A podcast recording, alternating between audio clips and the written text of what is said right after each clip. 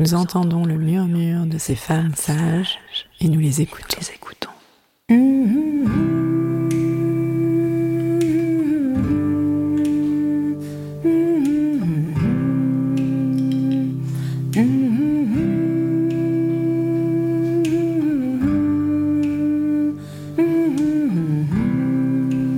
Elles sont gynécologues, sages-femmes, ostéopathes, psychologues, historiennes, toutes œuvrent à leur façon en faveur d'une prise en charge globale de la santé des femmes. Ce sont des femmes sages, car de par leurs expériences, leurs histoires de vie, elles ont quelque chose à transmettre. Elles ouvrent notre champ des possibles. À nous, femmes, patientes, thérapeutes, elles montrent le chemin vers une autre réalité. Elles prouvent par leur pratique quotidienne qu'une autre santé est possible.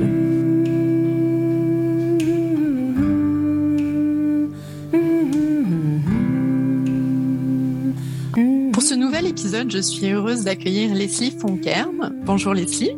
Bonjour. Alors Leslie, tu es docteur en sociologie, rattachée à l'université Toulouse Jean Jaurès et le laboratoire CERTOP. Membre du laboratoire aussi junior contraception et genre, tu viens de soutenir une thèse qui interroge les prescriptions et les, usages, de contraception orale dans un contexte marqué par la crise de la pilule. Tu expliques notamment que si la pilule contraceptive reste la méthode la plus prescrite en France, cela ne signifie pas pour autant qu'elle est la plus choisie. Alors ensemble, nous allons parler de normes contraceptives, de violences médicales et gynécologiques et aussi d'inégalité d'accès à l'information et à la prescription contraceptive. Alors peut-être pour commencer, est-ce que tu peux revenir rapidement sur l'histoire des mobilisations autour de la contraception?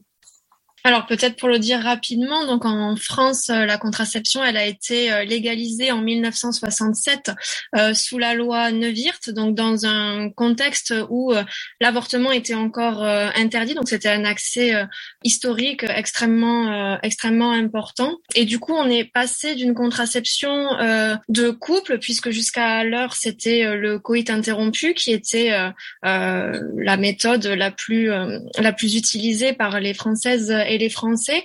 Donc on est passé de cette contraception de couple à une contraception médicalisée qui est devenue aussi euh, largement euh, féminisée.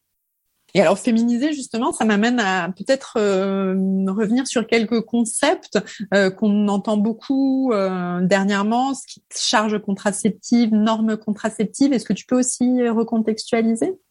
Alors peut-être pour le dire dans l'ordre, la norme contraceptive, donc c'est un concept qui est euh, euh, développé par euh, Nathalie Bajos et Michel Michel Ferrand. c'est tout simplement l'idée que les usages contraceptifs concorde avec des temps biographiques. Donc, c'est-à-dire que euh, pour un, un, premier ou des premiers rapports sexuels, on utiliserait euh, le préservatif puisque on serait pas en couple euh, installé. Donc, l'idée ce serait de prioritairement se protéger des infections sexuellement transmissibles. Ensuite, lors d'une première mise en couple, on passerait à l'usage d'une pilule contraceptive. Et donc, c'est dans le cadre de cette de cette relation durable que la contraception se féminiserait. Donc, sur le moyen voire long terme. Et puis euh, après, euh, après avoir eu le nombre d'enfants souhaités, on passerait à une contraception de long cours qui serait, alors en France, on parle en général du euh, dispositif intra-utérin qui était plus connu sous le nom de, de, de stérilet. Donc voilà, la norme contraceptive, ce serait ça, ce serait la succession de ces trois méthodes, de ces trois moyens contraceptifs-là. Mhm. Et, la, charge, la, charge, oui. Euh, donc la charge contraceptive, c'est l'idée que euh, il y a une responsabilisation qui est totalement inégale entre les femmes et les hommes, puisque les hommes seraient euh, responsables seulement à court terme avec l'usage du préservatif, et où on passerait très vite à une contraception féminisée à moyen voire long terme, que ce soit à travers l'usage de la pilule ou du dispositif intra-utérin. Alors, pour, pour le coup, en France, tout du moins, la, la pilule est devenue au fil de du temps la méthode anticonceptionnelle la plus utilisée. Euh, mais de ce que j'ai pu lire, hein, notamment grâce aux articles que tu m'as envoyés, ce n'est pas le cas dans tous les pays. Est-ce que tu pourrais donner euh, peut-être euh, des exemples? À l'échelle euh, mondiale, les, les, les moyens de contraceptifs dits féminins les plus utilisés, ça va être la stérilisation, donc la méthode définitive, et euh, le dispositif euh, intra-utérin aussi, qui arrive euh, pas mal en tête des usages. Donc, ce qui est intéressant de voir, c'est qu'en France, finalement, ça fait partie des quelques pays qui ont priorisé une méthode qui vont demander un travail contraceptif euh, très important, pour reprendre les termes de Cécile Thomé et Mylène Rousseau-Cornabas. Donc ça veut dire qu'on a, on, on, on, utilise le plus la contraception qui va demander une observance quotidienne, alors qu'avec d'autres méthodes comme le dispositif intra-utérin, une fois que c'est posé, bon, on n'a pas, on a moins à s'en occuper, voilà, que la pilule qu'on doit prendre tous les jours. Et ça s'explique comment? En, France, historiquement, une des conditions à la, diffusion de la, pilule, c'était qu'elle soit euh, d'abord que les, médecins euh, prennent part euh, à ces, à ces prescriptions-là, et surtout qu'elle soit facile de prescription. Et là, voilà, la pilule, effectivement, il n'y a pas de moyen contraceptif plus facile à prescrire puisque ça nécessite simplement une ordonnance. On n'intervient pas sur euh, sur le corps des femmes, contrairement au dispositif intra-utérin où voilà il faut aller poser le dispositif. Là, les professionnels de santé ont simplement à faire euh, une ordonnance. En 2012, la crise de la pilule va questionner euh, la centralité justement de la contraception orale. Est-ce que tu peux rapidement revenir sur le contexte de cette crise? Oui, alors c'est une crise qui a d'abord été euh, médiatique. en tout cas, les médias ont joué un grand rôle dans, dans, dans cette crise-là. Alors, pareil, pareil peut-être pour revenir sur rapidement sur certaines notions et concepts. Euh, dans les médias, on parlait voilà davantage de scandales. Ensuite, les, les sociologues notamment ont, ont, parlé de crise de la pilule pour davantage voilà politiser ce qui s'était passé. Euh, donc en 2012, euh, Marion Lara, donc était euh, une, une jeune femme blanche diplômée, enfin voilà, avec un certain profil social à recontextualiser, euh, a porté plainte euh, contre euh, le dirigeant d'un laboratoire pharmaceutique, voilà, des suites de, de, graves effets indésirables que sa pilule lui avait lui avait provoqué. Donc, on appelle crise de la pilule finalement ben tout, toutes les conséquences qui ont suivi euh, euh, ce, ce, ce, moment-là. Donc, c'est-à-dire que euh, les pilules de, de, de, deuxième génération vont être prescrites en première intention, car considérées comme moins dangereuses que les pilules de troisième génération, qui elles auraient, auraient des, des, des, risques sanitaires comme, comme des thromboses, par exemple, beaucoup plus beaucoup plus fréquents. Mhm. Et tu avais à l'époque justement participé ou rédigé une tribune hein, avec d'autres d'autres chercheurs justement euh, qui était intéressant où, où, l'idée principale c'était de dire que il s'agit pas forcément de diaboliser la, la pilule puisque effectivement bah, elle a des avantages des inconvénients euh, mais que elle convient quand même à certaines femmes et que l'objectif c'était surtout d'écouter la, la parole la parole des femmes euh, dans la dans la prise en charge. En fait, ce qui caractérise notamment cette crise de la pilule, c'est que euh, suite à ça, on a noté euh, une, baisse des usages de l'ensemble de la contraception orale, c'est-à-dire quelques la génération des, pilules, alors que c'est seulement les pilules de troisième génération qui sont mises en cause finalement dans cette crise et dans le risque de ces graves effets euh, euh, indésirables. Donc voilà, c'était important d'apporter euh, cette, cette nuance-là. Et aussi, ça, a permis aux femmes peut-être de se sentir plus légitimes de euh, de dénoncer les, les mots qu'elles pouvaient avoir avec euh, avec leur euh, leur pilule. sauf qu'on se rend compte que la plupart, ça va être par exemple des, des migraines ou une baisse de libido pour elles, ça va être des, des, effets véritablement indésirables, mais les professionnels de santé, tant qu'il va pas s'agir de, de, thrombose, par exemple, vont considérer que c'est des petits mots et pas des effets indésirables, alors même que ce sont ceux qui sont constatés le plus, le plus couramment. Justement, en France, pour revenir sur, euh, avant d'aborder ton travail, pour revenir justement sur euh, la contraception et la pilule, euh, il y a eu des annonces hein, en septembre dernier. Donc, la contraception sera gratuite pour les moins de 25 ans à partir de janvier 2022. Donc, ça peut paraître de prime abord être une bonne nouvelle, mais c'est peut-être une nouvelle à, à nuancer, à questionner. Est-ce que tu peux nous en dire un peu plus? Oui, c'est une nouvelle euh, en demi-teinte. Alors, pour, pour revenir rapidement sur cette annonce, donc le 9 septembre dernier, le gouvernement a annoncé qu'en 2022, la contraception serait gratuite jusqu'à 25 ans, mais il faut revenir sur ces deux termes, contraception et, gratuite, puisqu'en fait, il s'agirait moins de permettre le libre accès à l'ensemble des méthodes contraceptives que d'étendre la mesure actuellement en vigueur euh, pour les mineurs. Donc, ça veut dire que tous les moyens contraceptifs ne seraient pas euh, nécessairement concernés par cette euh, mesure. Hein. Ce sont toujours les moyens médicalisés qui, qui, vont être qui vont être priorisés. Euh, et d'autre part, il s'agirait moins de gratuité que de remboursement ou d'exonération. C'est-à-dire que euh, finalement l'application euh, de, de, ce modèle permettrait bah, difficilement de dépasser les problématiques liées entre autres à la dépendance au corps médical à travers l'accès à la contraception sur ordonnance qui se défend pas médicalement, hein, surtout pas pour toutes euh, les contraceptions, et qui répond peu finalement au précepte de contraception libre qui est quand même demandé depuis euh, les années 70. Où voilà, l'objectif c'est d'avoir une contraception libre et gratuite et il faudrait pas que euh, qu'on en vienne à opposer finalement euh, euh, les deux que du coup la gratuité empêcherait la contraception libre. Donc ça c'est un premier point. Le deuxième point peut-être important c'est qu'en aucun cas ça remet en cause ben, le, déséquilibre dans la charge contraceptive entre entre les hommes et les femmes puisque là les les femmes sont encore davantage encouragées à se saisir de ces de ces moyens là et la question de la contraception, contraception libre, c'est aussi intéressant puisque dans, tu me disais que dans d'autres pays, l'accès est simplifié. Oui, et y compris pour les pilules contraceptives, en fait, en tout cas pour celles de deuxième génération. Par exemple, dans le cadre de mon euh, terrain de thèse, donc j'ai travaillé auprès d'usagères euh, qui étaient familières, voilà, de, mobilité, qui voyageaient ou qui étaient aussi nées dans d'autres euh, dans d'autres pays, et notamment une m'expliquait que en Algérie, l'accès à la, aux, pilules, alors de deuxième génération, ne se fait pas nécessairement sur ordonnance. En tout cas, que voilà, l'accès peut se faire plus librement. Alors, je le disais en introduction, tu as récemment soutenu une thèse sur les prescriptions et les usages de contraception orale. Alors, je te propose d'en dresser les grandes lignes ensemble. Hein. Tu parles notamment de pathologisation des corps et tu donnes, alors il faudrait que tu reviennes un peu hein, sur, euh, bah, tu l'as déjà un peu évoqué là, hein, mais euh, sur cette question de pathologisation des, corps pour des prescriptions justement de pilules pour raisons médicales, hein, pas seulement à visée contraceptive, et tu donnes surtout à voir les pratiques de soins hein, qui diffèrent selon qu'on est gynécologue, sage-femme, médecin généraliste.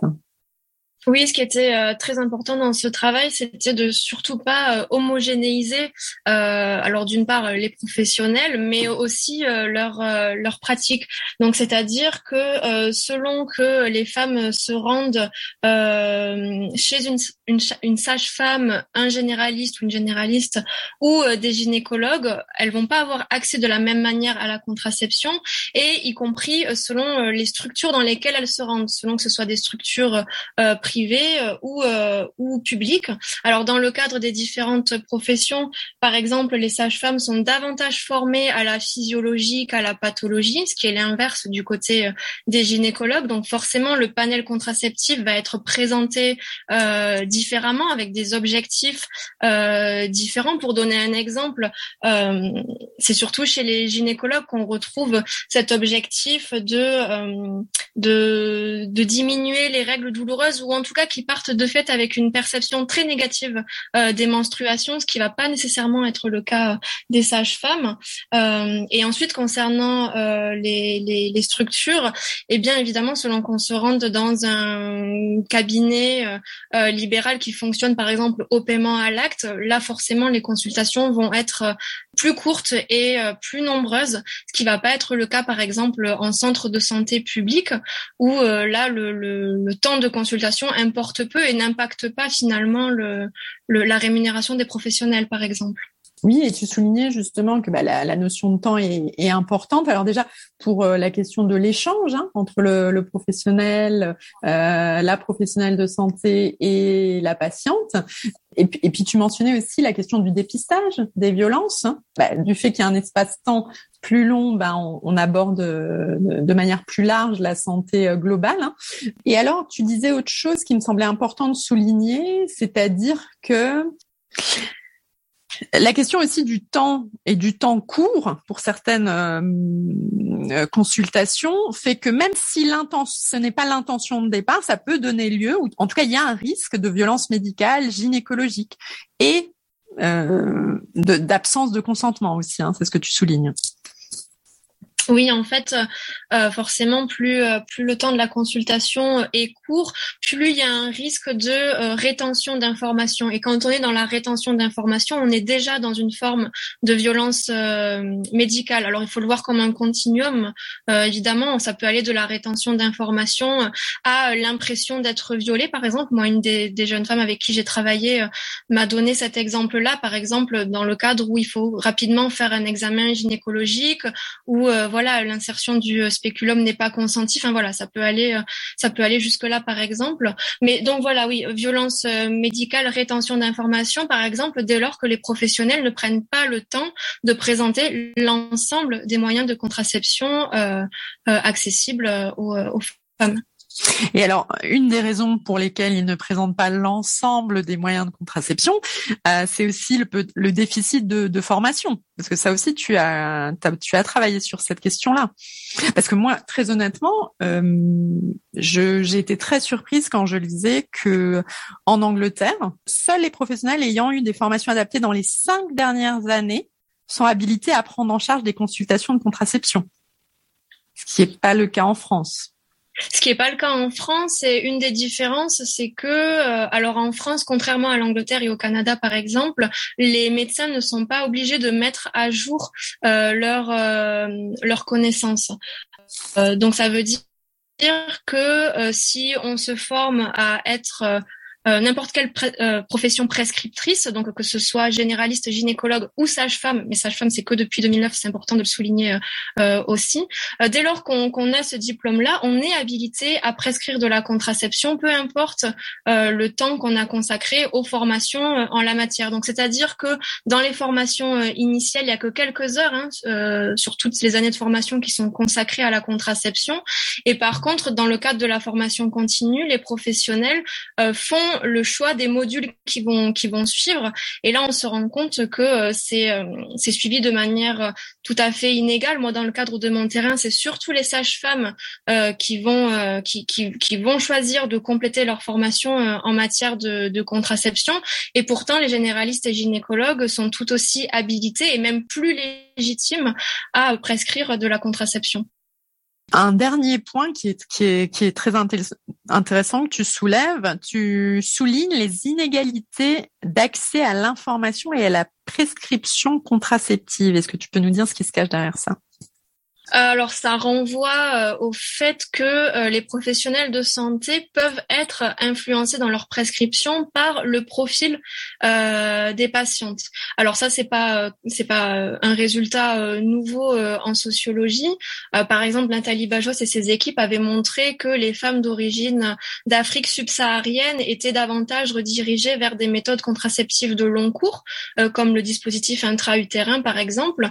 Donc voilà, ça c'est des constat qu'on continue de, de, de faire euh, aujourd'hui, que ce soit voilà selon euh, euh, la racialisation de la patiente, selon sa classe sociale, selon son niveau d'éducation aussi, elle va être plus ou moins encline à contester l'autorité médicale et donc les femmes voilà ont inégalement accès à la contraception aussi du fait de leurs profils sociaux.